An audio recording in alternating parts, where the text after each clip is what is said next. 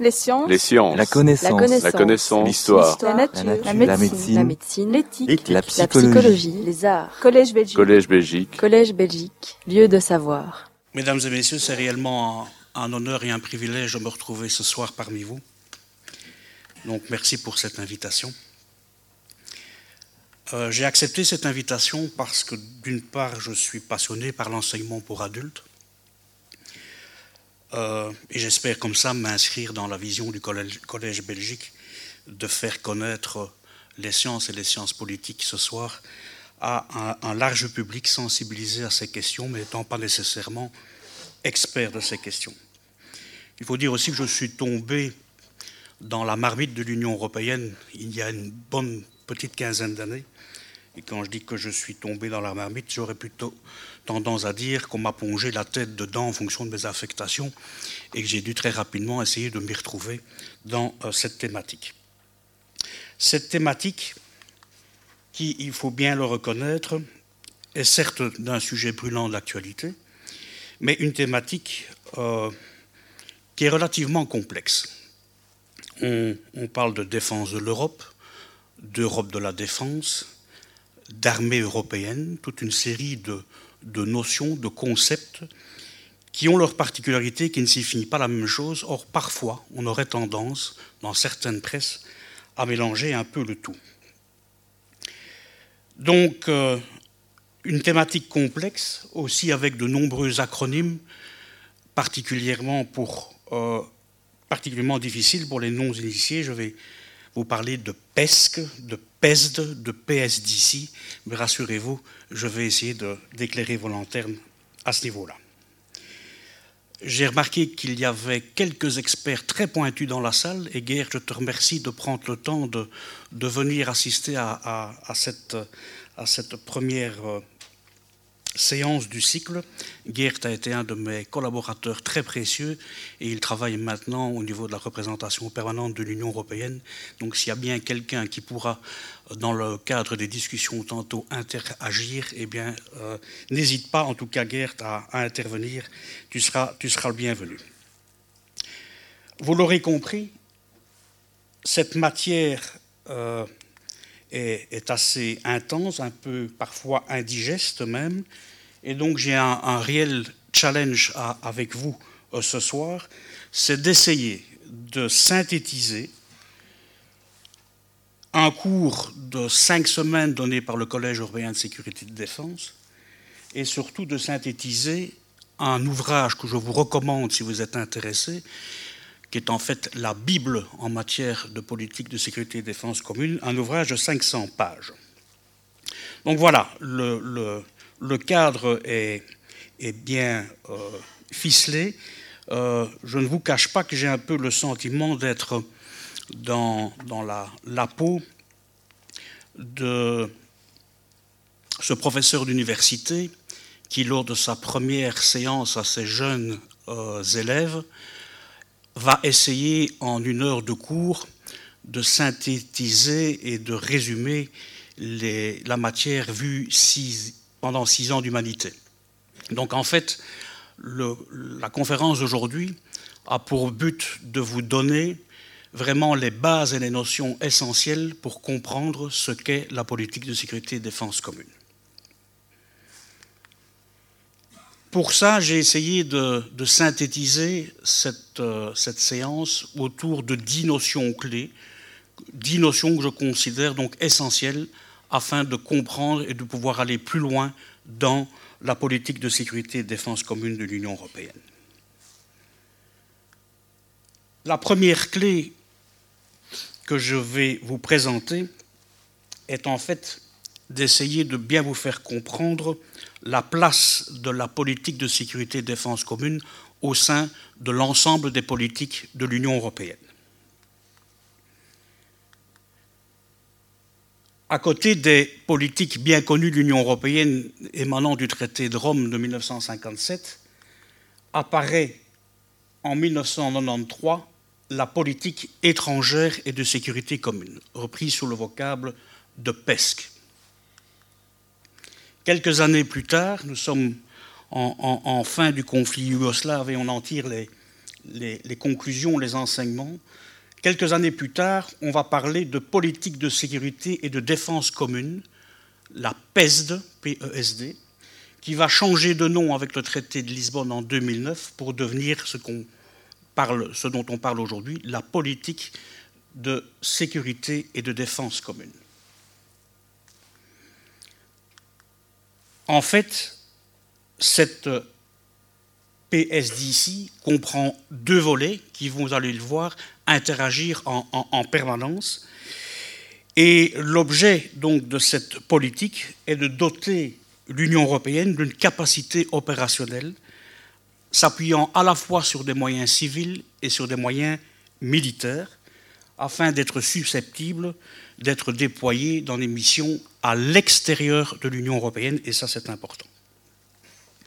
Vous allez donc voir que cette dichotomie civile-militaire va apparaître tant d'un point de vue des institutions, tant d'un point de vue des opérations, on va la retrouver en permanence. Deuxième notion à maîtriser, ce sont naturellement les acteurs politiques de la politique de sécurité et défense commune. Alors au sommet de la pyramide, vous avez le Conseil européen. Le Conseil européen, c'est le Conseil, les fameux sommets européens qui, regroupent, qui réunissent donc les chefs d'État et de gouvernement à raison de quatre fois par an. Et ce Conseil européen a pour mission, grand objectif en tout cas, de fixer les orientations des politiques de l'Union européenne, inclus en matière de défense. Il n'y a donc pas de rôle législatif au niveau du Conseil européen. Le deuxième acteur important est le Conseil de l'Union européenne, appelé également Conseil des ministres ou appelé tout simplement Conseil. Donc voilà déjà trois termes pour exactement le, même acteur, le même organe. Ce Conseil de l'Union européenne, en fait, est composé des différents ministres de l'Union européenne et en matière de politique étrangère, ils se réunissent en, en format donc, de Conseil des affaires étrangères. Il est important de bien comprendre que le Conseil des ministres représente en fait les intérêts des États et non pas de l'Union européenne. Le Conseil des ministres donc prépare les décisions qui seront, euh, pardon, en, amont du Conseil des ministres, il y a tout un travail préparatoire pour la prise de décision au niveau des conseils des ministres. Ce Conseil des ministres est présidé par la haute représentante, je vais y revenir dans quelques instants, et les décisions sont prises à l'unanimité.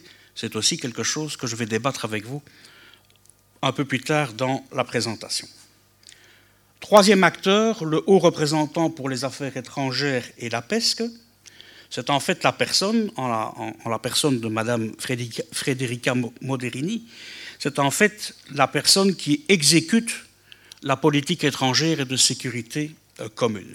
C'est en fait le patron de la diplomatie de l'Union européenne. Depuis Lisbonne, elle est également vice-présidente de la Commission, et donc dans ce cadre-là, elle est également en plus la responsable de tout ce qui est gestion de crise. Donc elle a pas mal de casquettes. Et elle est assistée par un service dont vous avez certainement déjà entendu parler, le service d'action extérieure de euh, l'Union européenne. Euh, je vais y revenir dans quelques instants. Euh, la haute représentante a été précédée par Mme Catherine Ashton et par Javier Solana il y a déjà une quinzaine d'années. En fait, la haute représentante, on peut considérer qu'elle est un petit peu le numéro de téléphone européen pour les grands de ce monde quand ils veulent contacter la diplomatie européenne. Quatrième acteur, la Commission européenne. La Commission européenne est en fait responsable d'exécuter le budget de la politique étrangère de sécurité commune. Elle encadre également les marchés de défense. Et finalement, le Parlement, lui, il doit être consulté sur les orientations de la politique étrangère mais il n'a aucune prérogative décisionnelle en matière de politique étrangère et donc de politique de défense également. Voilà pour les acteurs politiques. si on met un visage sur ces structures, eh bien vous retrouvez au niveau du Conseil européen, bien, en ce qui concerne la Belgique, notre Premier ministre qui est, qui est président. Je rappelle qu'au niveau du Conseil européen, il y a un président, mais qu'il faut euh, assimiler à la, la notion anglaise de président, de chairman, donc ce n'est pas un président euh, responsable d'un État, mais bien chairman, donc le coordinateur en fait des, réunions du Conseil européen. Et ce poste avait été occupé précédemment par l'ancien Premier ministre belge Herman van Rompuy. Au niveau des conseils des ministres en affaires étrangères, on retrouve donc notre ministre des Affaires étrangères, la haute représentante, la Commission européenne avec M. Juncker et j'ai ici mis au niveau, au niveau belge M. Euh, Verhofstadt, notre ancien Premier ministre également, qui, comme vous le savez, est un acteur important et qui, avec beaucoup de, force, défend la position de l'intégration européenne au niveau du Parlement. Passons, si vous le voulez maintenant, aux acteurs institutionnels de la PESC.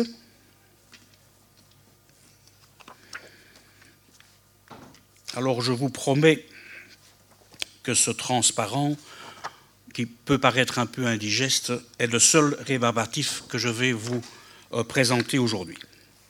On va malgré tout essayer de l'analyser étape par étape.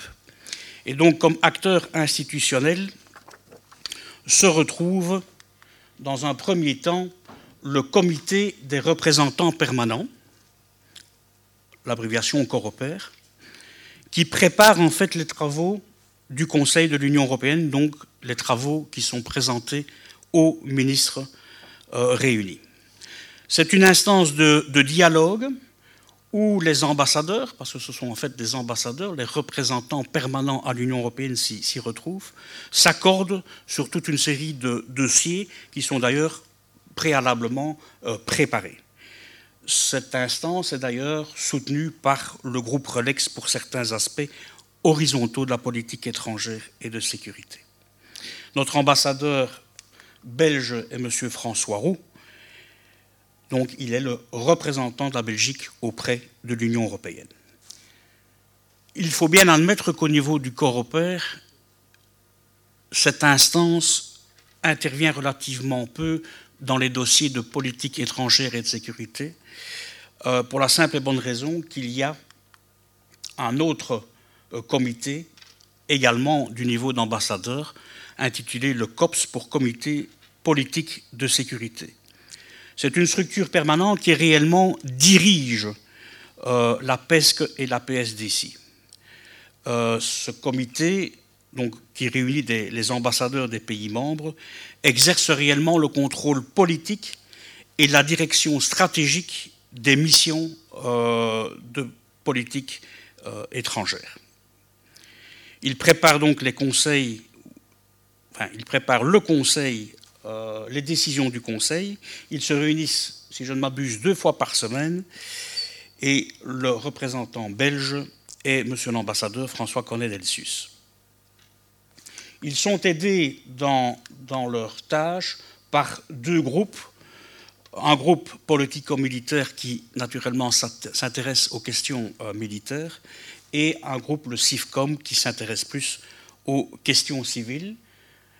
Vient également dans un rôle euh, d'avis ou de conseil le comité militaire de l'Union européenne, mais j'y viens à l'instant.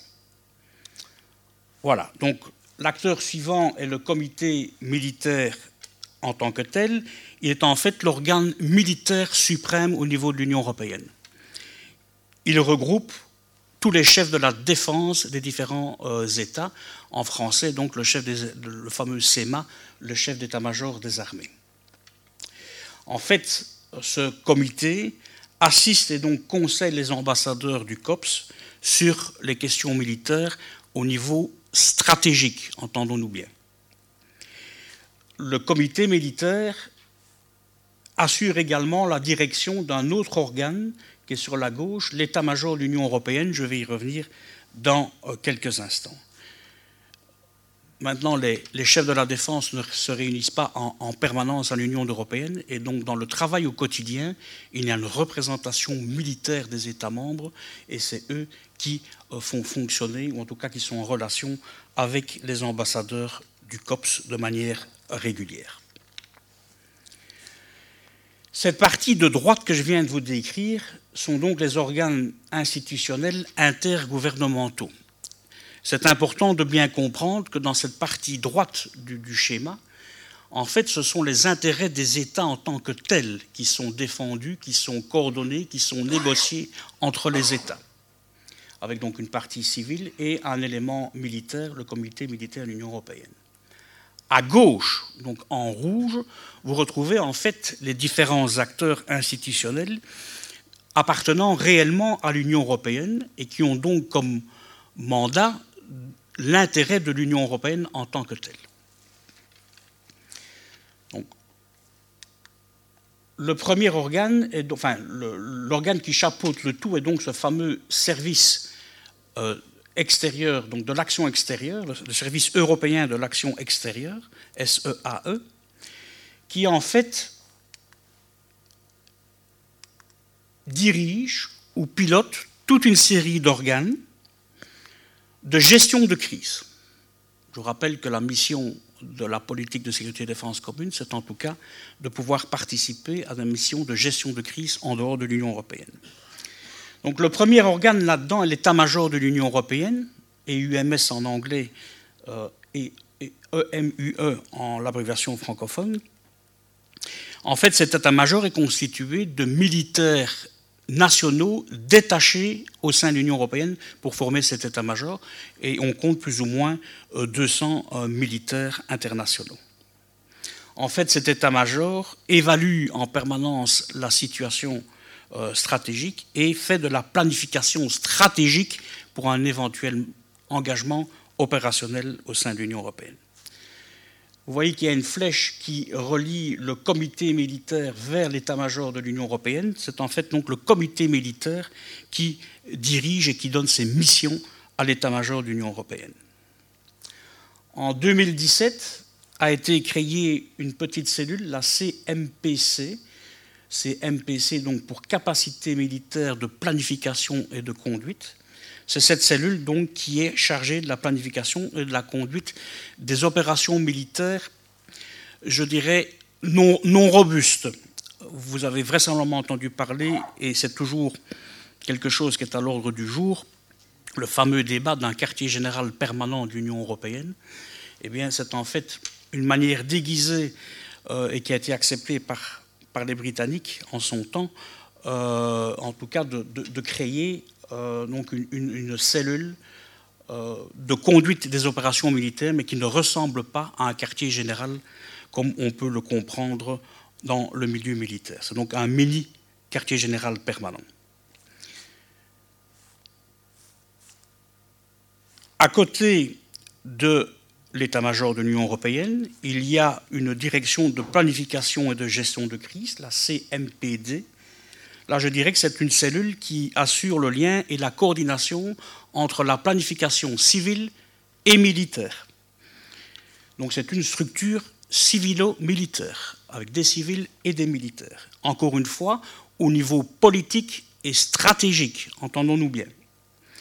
C'est cette cellule qui est entre autres chargée de la, rédaction euh, du fameux concept de gestion de crise. Alors le concept de gestion de crise est en fait le premier document qui est, euh, qui est écrit, qui est réalisé et qui détermine en fait lorsqu'une crise survient et que l'Union européenne, européenne, pourrait ou ne pourrait pas intervenir, c'est un document qui précise en fait les objectifs, les objectifs finaux à atteindre de la mission, euh, les intérêts de l'Union européenne pour cet engagement éventuel, afin de proposer des options viables ou envisageables aux ministres pour décision. Donc c'est une cellule de coordination à la fois civile et militaire.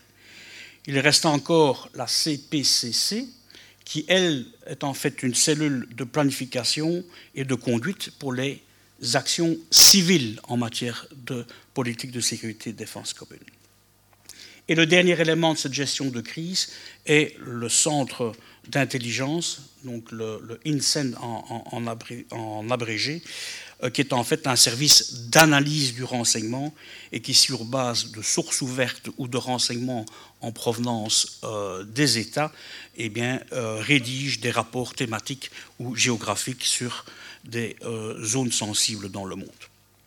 Donc voilà, c'était le, slide vraisemblablement le plus ardu à, suivre et qui donc détermine les acteurs institutionnels de la PSDC en sachant bien ou en, gardant en mémoire les acteurs qui défendent les intérêts nationaux en vert et les acteurs qui interagissent au niveau des intérêts de l'Union européenne en rouge.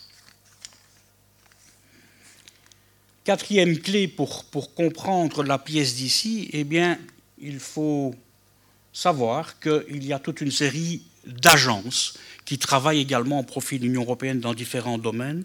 Celle qui est vraisemblablement la plus connue est l'Agence européenne de défense qui se situe à quelques centaines de mètres ici entre la Porte Louise et, euh, j'arriverai à le dire euh, en remontant, la Porte de Namur, voilà, donc à quelques centaines de mètres d'ici. Euh, L'Agence européenne de défense a été érigée en 2004, donc c'est un outil qui commence tout doucement à être en, pleine maturité, qui est sous autorité de la haute représentante. C'est une structure intergouvernementale. Ça veut tout dire. Ça veut dire que ce sont les États qui sont membres en fait des décisions. et donc le comité directeur regroupe en fait les États membres. Le mandat de l'Agence européenne de défense, ou en tout cas les, domaines dans lesquels elle travaille, sont les suivants. Développer les capacités de l'Union européenne. Quand on entend le mot capacité, c'est plus que du simple matériel, c'est du matériel qui est accompagné avec du personnel, avec une doctrine d'emploi, etc. Donc c'est bien plus que simplement du, matériel. Donc ils travaillent dans ce développement des capacités. Ils essayent aussi de promouvoir la recherche et le développement en matière euh, de, défense et de soutenir la coopération en matière d'armement entre les pays de l'Union européenne. Le, budget de fonctionnement n'est pas tellement important, plus ou moins 30 millions d'euros. Euh, ce n'est pas énorme comme budget de fonctionnement. Et ce budget de fonctionnement, pour être honnête, a pendant plusieurs années fait l'objet du veto euh, des Britanniques, qui ont fait en sorte que ce budget n'a pas évolué pendant plusieurs années, même pas en respectant l'inflation. L'effectif de l'agence est de plus ou moins une centaine de personnes. Et donc voilà, euh, c'est donc une agence en, appui direct à la politique de sécurité et de défense commune. Une deuxième agence est en fait l'Institut d'études de sécurité qui est situé à Paris et qui est en fait un organe qui émane euh, de, de l'UEO encore, qui, qui, est, qui, est, passé sous l'Union européenne en, 2002, mais qui émane de, de, l'UEO. Et c'est donc un, centre qui permet la réflexion stratégique et l'analyse sur des questions de, politique, de sécurité, de défense, et donc en fait le, le think tank de l'Union européenne. Une troisième agence, qui est le Collège européen de sécurité et de défense, qui lui a comme mission principale de contribuer à, l'émergence d'une culture européenne au, sein même des, des, États membres. Et en fait, le collège offre diverses formations au personnel de l'Union européenne et des États membres euh, il faut bien se rendre compte que c'est un collège qui a un peu un aspect virtuel, c'est pas péjoratif quand je dis ça, mais c'est un, collège qui n'a en fait pas réellement de, locaux ni de professeurs, en ce sens que les, les, cours se donnent généralement et sont pris en charge par les États membres, et donc les formations se donnent dans les États membres, mais sont coordonnées à partir de Bruxelles. Il n'y a que, 8 personnes qui travaillent au niveau de l'administration pour, pour, coordonner ce, collège, et son budget est de 700 000 euros plus ou moins. Dernière agence liée à la PSDC, le centre satellitaire qui, lui, est euh, positionné dans la, banlieue nord-est de Madrid euh, et qui a comme mission d'exploiter et d'analyser des images satellitaires, mais en provenance de satellites commerciaux. Et donc ils analysent certaines images afin de soutenir la prise de décision au niveau de l'Union européenne dans le cadre de l'engagement ou pas de, moyens ou de missions à l'extérieur de l'Union européenne. L'effectif de 130 personnes plus ou moins. Voilà.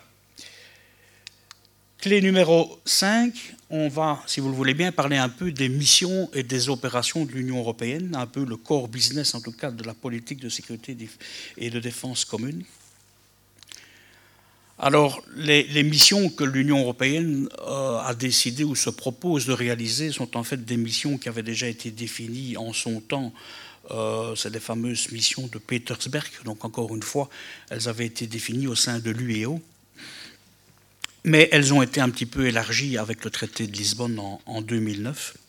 Et les missions de, de Petersbeck, donc en, 1992, reprenaient comme tâche dévolue à l'Union européenne eh bien, des missions humanitaires et d'évacuation, des missions de maintien de la paix, des missions de force de combat incluant le rétablissement ou la stabilisation de la paix, c'était le cas en, Bosnie avec la mission Altea Euphor. Et le traité de Lisbonne a donc augmenté ce nombre de, missions possibles en y ajoutant des actions conjointes en matière de désarmement, des missions de conseil et d'assistance militaire, comme celle qui est toujours en cours au niveau du Mali à l'heure actuelle. Et toutes ces missions peuvent, peuvent d'ailleurs toutes contribuer à la lutte contre le terrorisme. Au niveau des, opérations en, cours, il faut d'une part essayer de faire bien la distinction entre ce qui est opération militaire de l'Union européenne et opération civile de l'Union européenne. Généralement, pour faire la distinction entre les deux, on parle de mission civile et d'opération militaire, du moins pour ce qui est des opérations militaires avec des moyens euh, relativement lourds. Donc vous voyez qu'en 2018, eh bien, même si ça ne se ressent pas nécessairement dans, la presse, eh bien, l'Union européenne était engagée sur, sur pas mal de, terrains, de théâtres d'opération. En 2018, il y avait euh, six opérations militaires en cours, une depuis 2004 déjà en Bosnie-Herzégovine, depuis 2015 en Méditerranée, depuis 2013 la mission d'assistance au Mali, à ne pas confondre avec la mission de l'ONU au Mali. Vous savez vraisemblablement qu'il y, a deux missions en cours au Mali, une euh, dirigée par l'Union européenne et une autre par les Nations unies. une mission en Centrafrique une mission dans l'océan Indien et également une mission EUTM, donc d'assistance euh, militaire à la formation en, Somalie.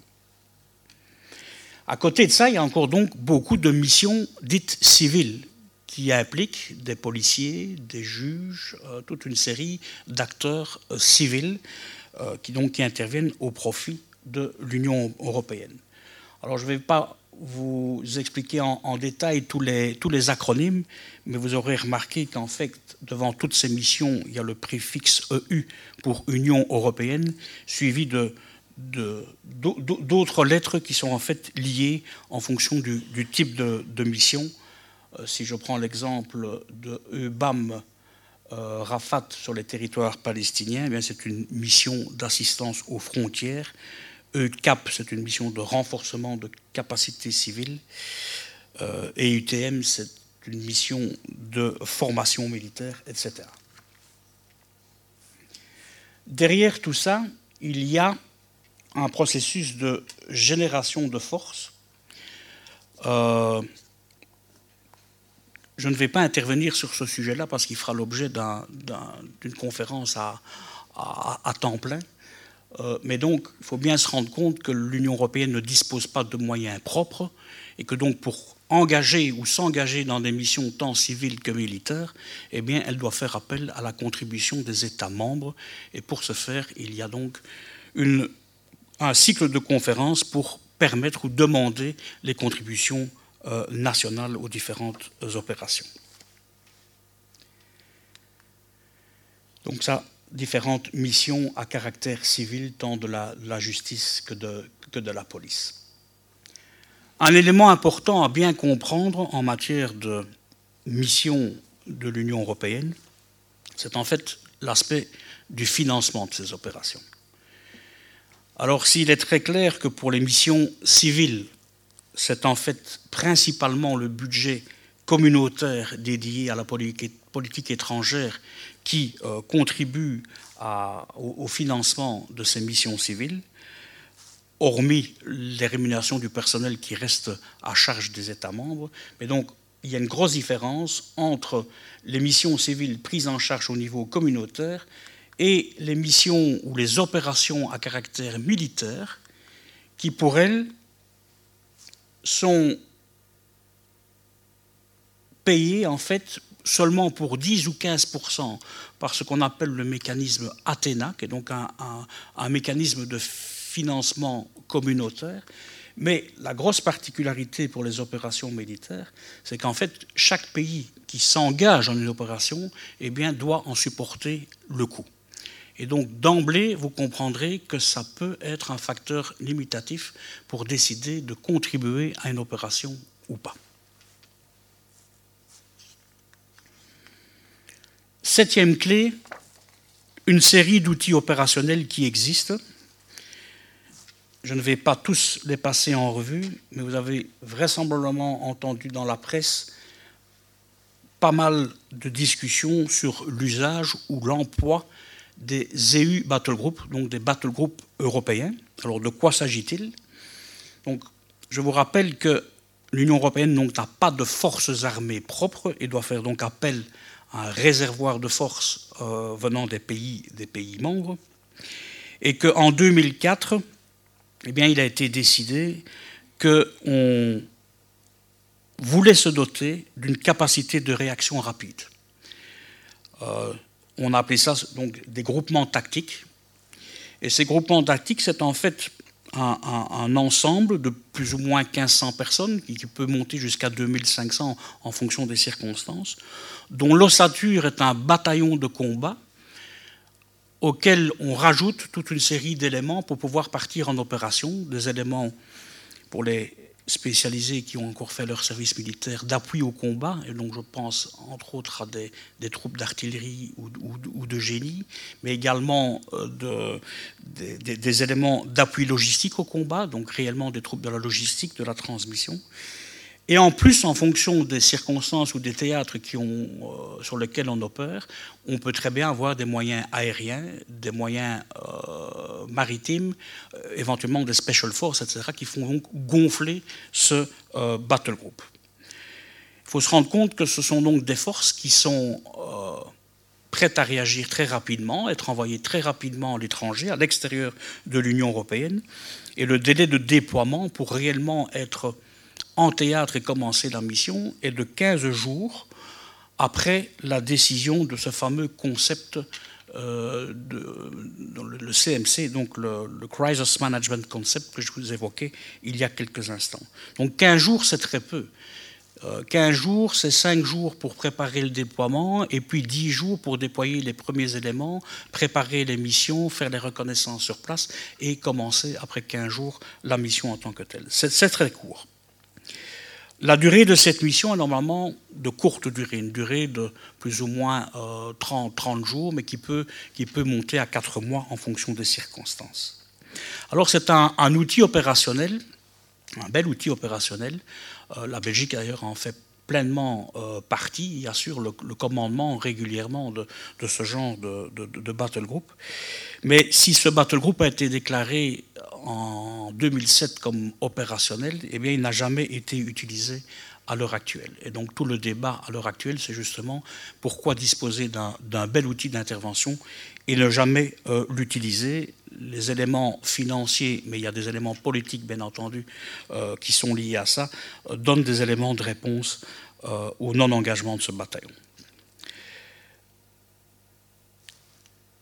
L'EU Battle Group donc, pourrait être commandé par un, autre outil dont je vais parler brièvement dans quelques instants, c'est le fameux Eurocorps.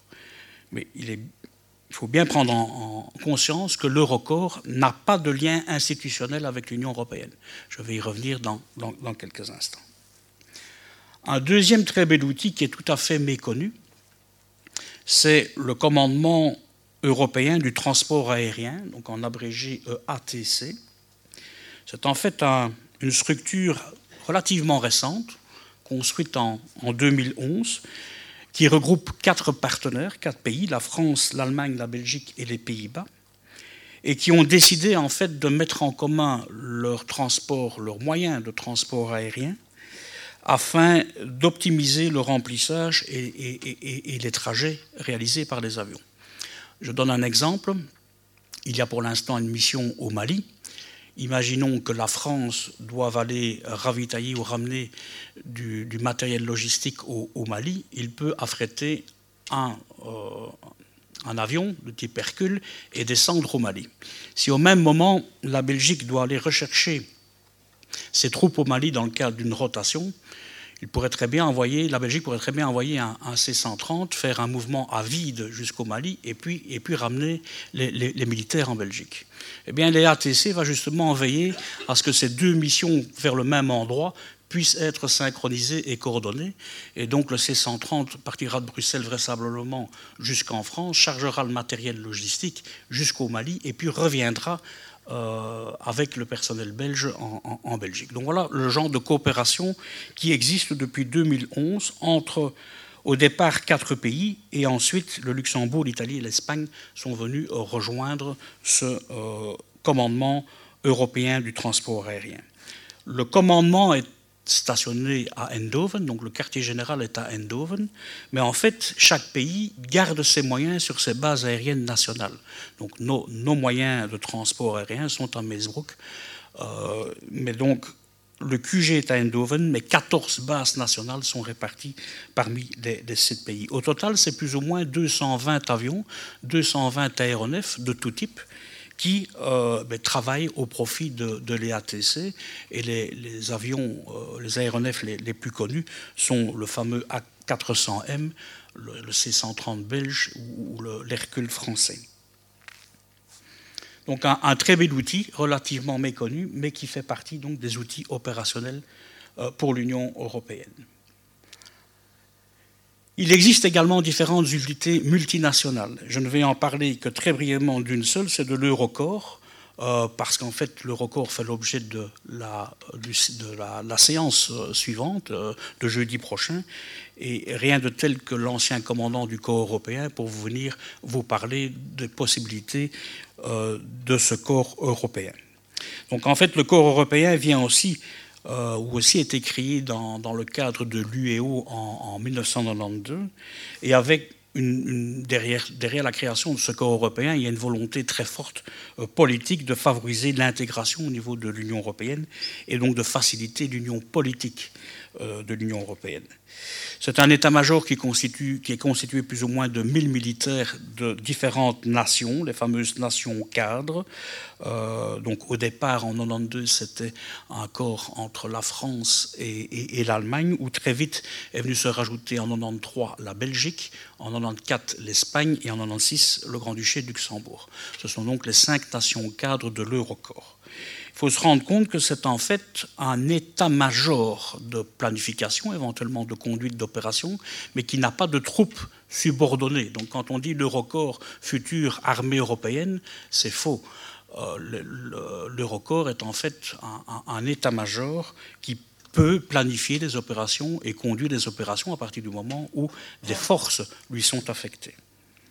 Voilà, je n'en dirai pas plus pour l'Eurocorps, ou sinon Guy, Buchenschit, qui euh, me suivra ici jeudi, ne, serait pas heureux que je dévoile euh, sa conférence. La clé numéro 8, je voudrais vous parler un tout petit peu du consensus au niveau de l'Union européenne. Euh, il faut bien se rendre compte que dans le processus décisionnel, il y a un clivage, il y a des lignes de fracture au niveau de l'Union européenne, entre les différents euh, pays membres.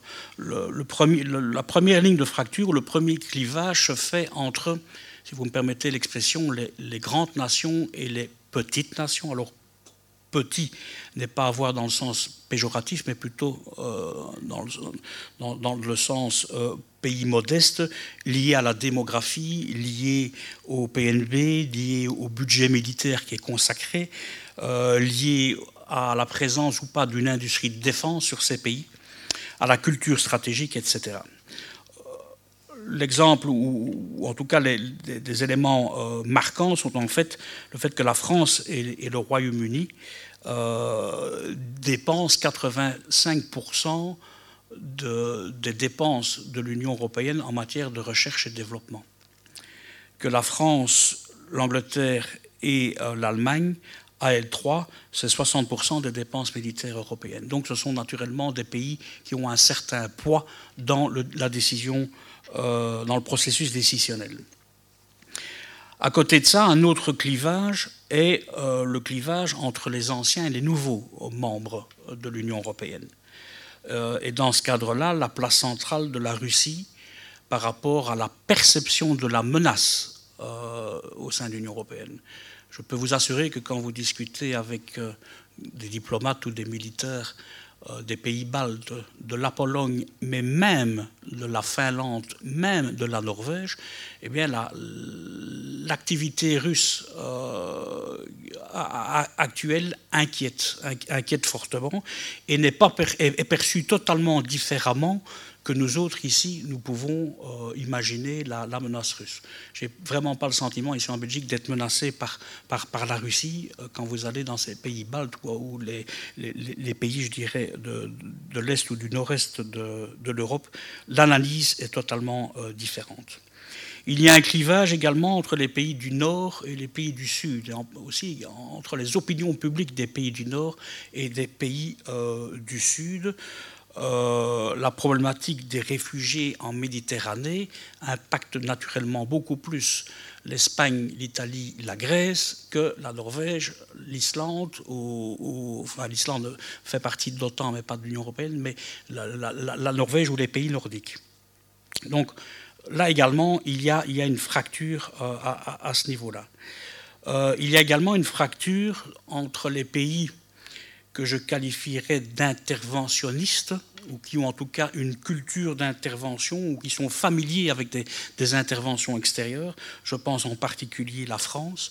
Il y a d'autres pays comme le, Royaume-Uni, les Pays-Bas, le Danemark, même si ces derniers sont orientés dans, des opérations plutôt de l'OTAN que de l'Union européenne, par rapport à d'autres pays comme la Finlande, la, la Suède, qui sont plus tournés vers des missions de maintien de la paix au sein de l'ONU. Donc là aussi, dans les discussions, quel type de mission euh, l'Union européenne euh, va-t-elle, dans quel type de mission va-t-elle s'engager Eh bien, ce, clivage existe. Un dernier clivage, peut-être, c'est celui entre les pays qui disposent d'une industrie de l'armement et ceux qui n'en disposent pas. Et donc là, on pense essentiellement à la France, au Royaume-Uni, à l'Allemagne, à l'Espagne, à l'Italie et à la Suède. Tout ça fait que euh, tous ces clivages conduisent finalement à un nombre incalculable de débats entre va-t-on réaliser une mission civile ou une mission militaire? Est-ce qu'on va réaliser cette mission sous euh, le chapitre 6 ou 7 des Nations Unies, c'est-à-dire avec ou sans usage de la force? Euh, Est-ce qu'on va plutôt s'orienter vers une mission de prévention ou euh, de gestion de crise? Bref, pas mal de, de débats, pas mal de difficultés qui finalement m'amènent à conclure que, euh, en fonction de, de, priorités finalement bien différentes, eh bien, au sein de l'Union européenne, il est parfois difficile de fixer ne fût-ce qu'une priorité. Et ça, c'est un, gros problème en tant que tel. Donc le fait que toutes les décisions en matière de politique, sécurité, défense commune se fassent à l'unanimité, il faut comprendre plutôt au consensus en tant que tel, eh bien, fait en sorte que c'est finalement la recherche du plus petit dénominateur commun qui prévaut dans les, les décisions au niveau de l'Union européenne. Neuvième clé, les relations entre l'Union européenne et l'OTAN, c'est aussi quelque chose qui euh, fait couler beaucoup d'encre, qui pourrait remplir de nombreuses bibliothèques. Et en fait, on pourrait résumer l'historique euh, des relations entre l'Union européenne et l'OTAN entre d'une part complémentarité ou compétition. Euh, et les exemples sont nombreux. En matière de compétition, on peut, se rappeler le fait d'avoir ou pas un, quartier général permanent. on, peut, on peut se rappeler le fait que dans, dans, la lutte contre la piraterie, il y a une mission OTAN et une mission européenne côte à côte.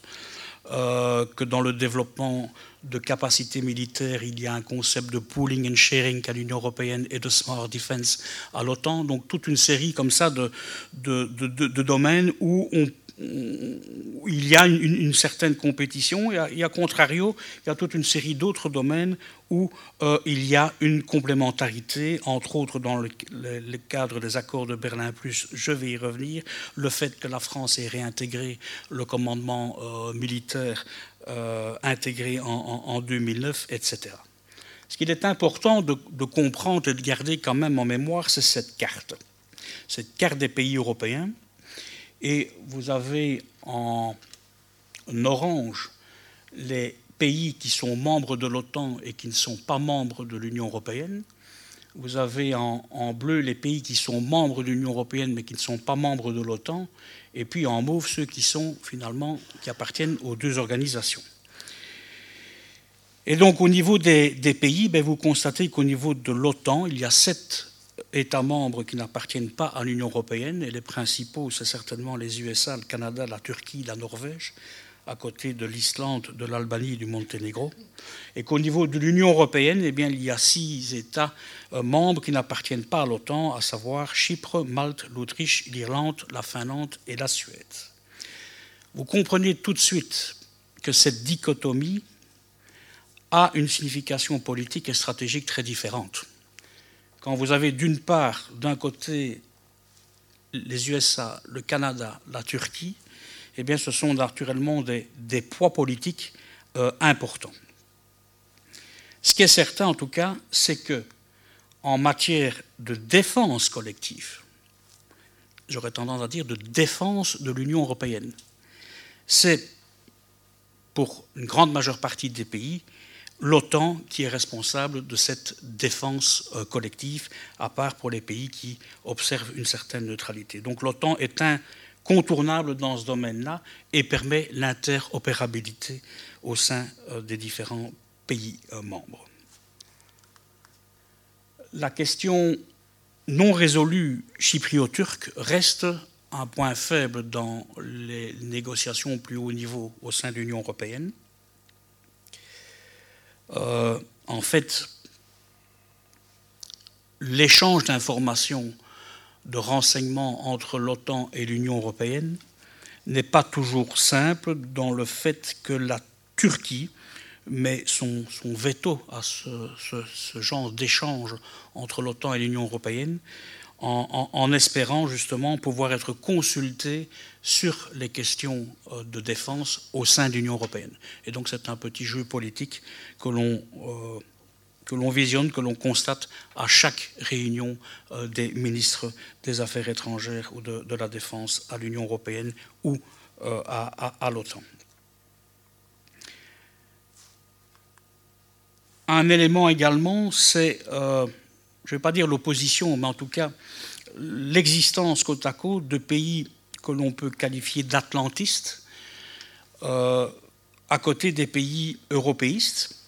Alors il est très clair que le secrétaire général de l'OTAN et la haute représentante de l'Union européenne s'entendent bien et se parlent de manière régulière. Ils sont présents au sommet réciproque de l'OTAN ou de l'Union européenne.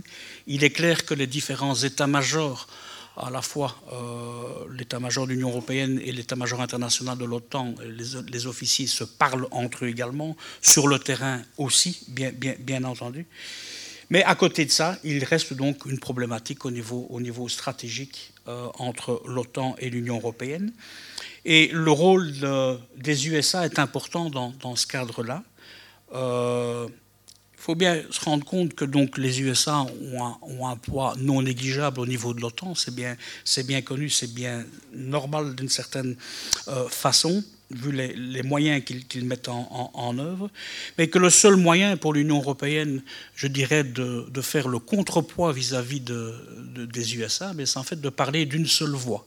et c'est là toute la problématique à l'heure actuelle au niveau de l'Union européenne, c'est de ne pas parler d'une même voix justement avec des pays qui sont plus pro-OTAN et d'autres qui poussent plutôt à l'intégration Union européenne. Il faut se rendre compte aussi, et les Britanniques étaient naturellement le fer de lance, mais risquent d'être remplacés par d'autres pays, il y a certains pays, pour ne pas les citer, la Pologne, les pays baltes, etc., qui comptent très fortement sur les USA pour assurer leur propre défense, encore une fois, vis-à-vis essentiellement de la Russie. Les accords de Berlin Plus, ce sont des accords qui, datent déjà depuis, depuis, quelques années et qui, en, synthèse, euh, disent ceci. Euh, L'Union européenne peut faire appel aux moyens de planification de l'OTAN pour réaliser une opération de l'Union européenne. En, pratique, cet accord de Berlin Plus, qui en fait définit les relations opérationnelles euh, entre l'OTAN et l'Union européenne a été utilisé à deux reprises, en 2003 en Macédoine et en 2004 en, Bosnie, dans le cadre des missions Concordia et euh, mission Altea. Il faut quand même ne pas oublier qu'en fait, si euh, l'Union européenne a utilisé les moyens de l'OTAN dans le cadre de ces missions, c'est aussi parce qu'en fait l'Union européenne a remplacé l'OTAN dans ses mêmes missions, et donc avec le même personnel et les mêmes matériels. Donc c'était assez facile de basculer d'une structure de commandement euh, euh, à, l'autre. À l'heure actuelle, on s'oriente dans tout ce qui est opération militaire en tant que telle à avoir des QG nationaux. Il en existe quatre, un en France à l'île de Mont-Valérien, un à Northwood, donc dans, la banlieue de Londres, un à Rome et un à Potsdam en Allemagne. Au niveau de la division des tâches entre l'OTAN et l'Union européenne, c'est aussi quelque chose qui, vient souvent sur, sur, la table. En fait, il n'y a pas explicitement, il n'y a pas d'encodage en disant l'OTAN réalise tel type de mission, l'Union européenne réalise les autres. Ce que l'on constate, c'est qu'il y a malgré tout de facto une répartition géographique. On constate qu'en Afrique, c'est surtout l'Union européenne qui s'y trouve, et au Moyen-Orient, c'est plutôt l'OTAN. Euh, mais à côté de ça, euh, l'OTAN et l'Union européenne peuvent travailler sur les mêmes théâtres d'opération. C'est le cas euh, au Kosovo avec la mission KFOR, mission militaire, la mission EULEX, mission civile. C'était le cas, enfin c'est le cas en, Afghanistan également avec la mission militaire ISAF ou, ou, EUPOL. Le sommet de Varsovie en, 2016 a aussi été prometteur, a relancé la coopération de l'Union européenne avec l'OTAN dans toute une série de, domaines, euh, partage d'informations, des planifications coordonnées, euh, de la coopération dans, différents domaines, que ce soit le, cyber security, que ce soit dans, dans, le domaine opérationnel, dans le cadre de la réalisation d'exercices, etc. Voilà pour ce qui est de la coopération Union européenne-OTAN. J'en arrive à la dernière notion dont je voudrais vous, parler. À la limite, j'aurais pu commencer par celle-là, mais j'ai préféré euh, clôturer avec le, traité de Lisbonne, le traité de Lisbonne donc, qui est en application depuis 2009, qui fait en fait suite à tout l'épisode de la fameuse Constitution européenne qui n'a jamais vu le jour. Euh, et ce traité de Lisbonne a quand même permis ou permet d'offrir pas mal d'outils en matière de politique de sécurité et de défense commune. Euh, le premier outil est ce qu'on appelle la coopération structurée, permanente. En anglais, l'acronyme est PESCO. C'est en fait un, cadre permanent qui permet aux, États membres volontaires de renforcer leur collaboration dans le domaine de la sécurité et de la défense. Euh, depuis le 11 décembre 2017, elle est devenue effective. Donc il a fallu plus de huit ans pour que cet outil euh, proposé euh, ou inscrit dans le traité de Lisbonne euh, prenne une forme assez concrète. Le, but au sein de cette coopération étant d'harmoniser les, besoins capacitaires, de renforcer la disponibilité des forces, entre autres de l'EU Battle Group, de combler certaines lacunes capacitaires, de développer des programmes en commun, etc. Voilà, donc la, mise en œuvre est réalisée par l'état-major de l'Union européenne et pour le domaine des opérations et par l'Agence européenne de défense dans le domaine des capacités. Encore une fois, la problématique, c'est que les décisions au sein de cette coopération structurée permanente se font à l'unanimité Et un des éléments euh, importants à prendre en considération, c'est qu'en fait, 25 pays ont signé ces accords de coopération.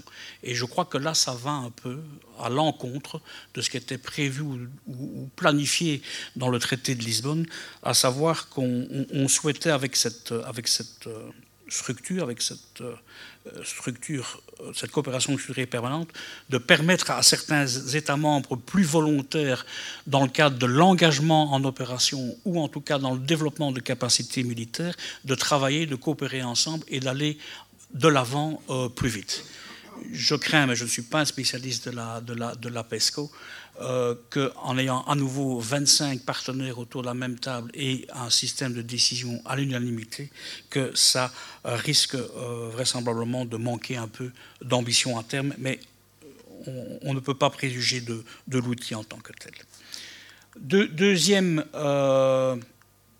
deuxième aspect ou deuxième élément important du traité de Lisbonne dans le domaine de la sécurité et de la défense, c'est la clause de défense mutuelle, ou généralement plus souvent appelée la clause d'assistance mutuelle.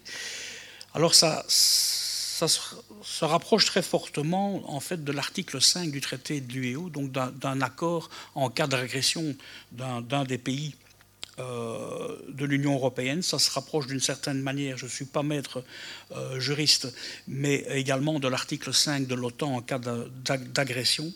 En tout cas, euh, cette clause d'assistance a une avait une portée symbolique et théorique à la limite, jusqu'au moment où la France, avec les attentats de 2015, a invoqué pour la première fois cette euh, notion de, clause d'assistance, où il y a en fait une, réponse qui est obligatoire de la part des États membres pour venir en aide euh, à une, au, pays demandeur. Il y a donc un, un effet politique très important, en ce sens que officiellement, les pays euh, de l'Union européenne ont déclaré qu'il y avait eu une agression armée en, France. Et donc euh, cet effet politique peut se suivre ou induit un effet opérationnel avec une prise de, différentes mesures, tant militaires que civiles. Et euh, le troisième aspect du traité de Lisbonne qui, qui aussi renforce la politique de sécurité et de défense, c'est la clause de solidarité en cas d'attaque terroriste, de catastrophe naturelle, de catastrophe euh, d'origine humaine. Eh bien, les pays euh, membres de l'Union européenne peuvent ou apporter assistance sur le territoire du, pays demandeur à partir du moment où les moyens propres de la nation ne sont pas euh, suffisantes. Voilà, ceci terminait les, dix notions clés que j'estimais nécessaires pour comprendre le cycle de conférences qui, va, suivre. Euh, permettez-moi maintenant quelques, quelques conclusions.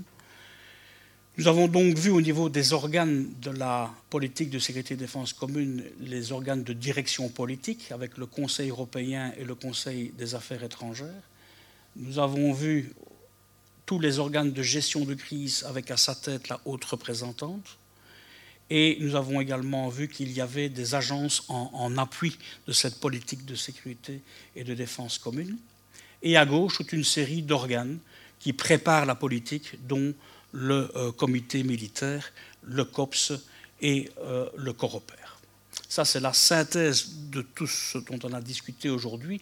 Les messages clés que je voudrais finalement que vous gardiez en mémoire pour les euh, conférences suivantes, c'est d'une part que l'Union européenne ne dispose pas de ses propres forces armées, c'est quelque chose à, garder en mémoire, que les missions et les opérations sont orientées vers des missions de gestion de crise à l'extérieur de l'Union européenne.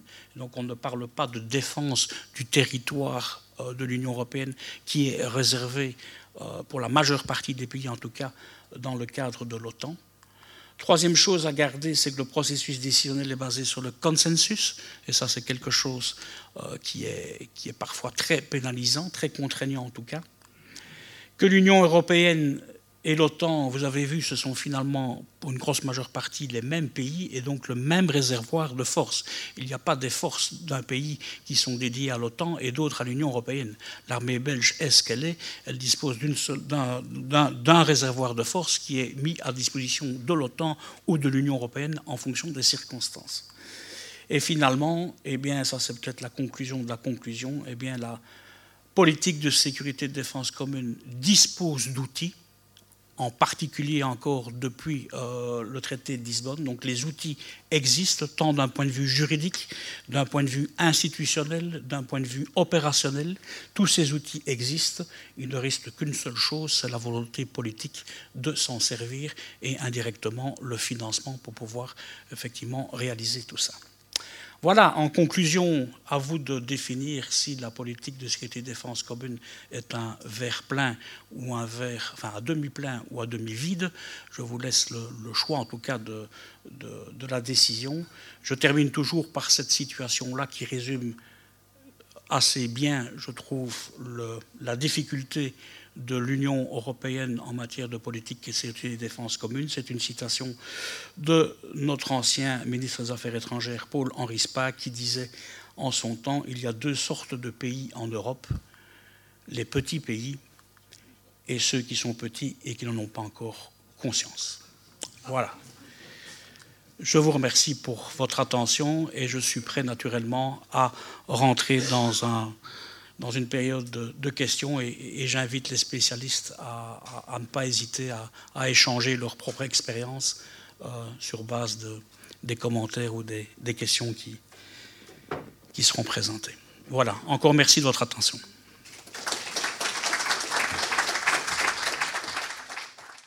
Les sciences. La connaissance. La connaissance. L'histoire. La, nature. La médecine. La médecine. L'éthique. La, psychologie. Les arts. Collège Belgique. Collège Belgique. Collège Belgique. Lieu de savoir.